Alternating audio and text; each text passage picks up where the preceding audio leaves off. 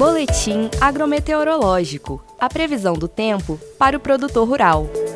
Previsão para os próximos dias nas regiões Norte e Nordeste.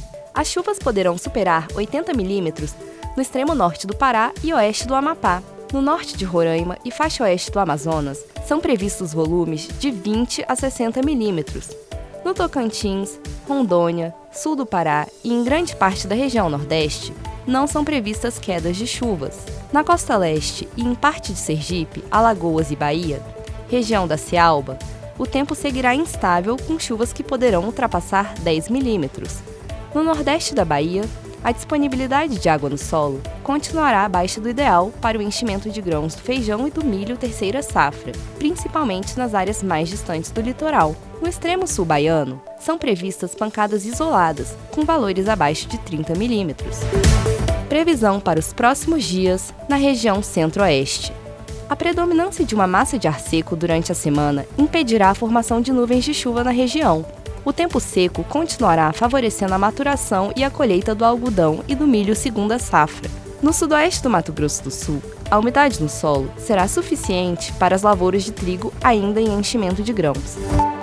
Previsão para os próximos dias na região sudeste. A massa de ar seco prevalecerá e não há previsão de quedas de chuva na maior parte da região. Apenas no Espírito Santo e no nordeste de Minas Gerais são previstos baixos volumes de chuva, que não deverão ultrapassar 30 milímetros.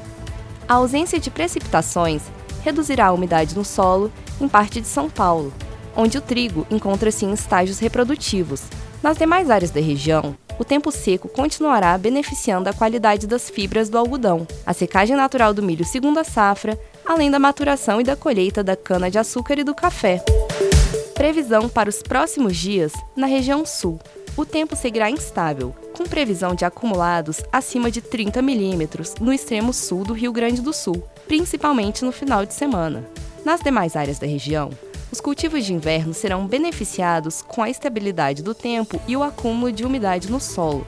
A previsão de geadas de intensidade fraca no dia 23 de agosto, na região da Campanha Gaúcha e áreas serranas de Santa Catarina. A previsão agrometeorológica é para os dias 22 a 29 de agosto de 2022. As informações do boletim são da Companhia Nacional de Abastecimento, a CONAB, e do Instituto Nacional de Meteorologia, o INMET, órgãos ligados ao Ministério da Agricultura, Pecuária e Abastecimento.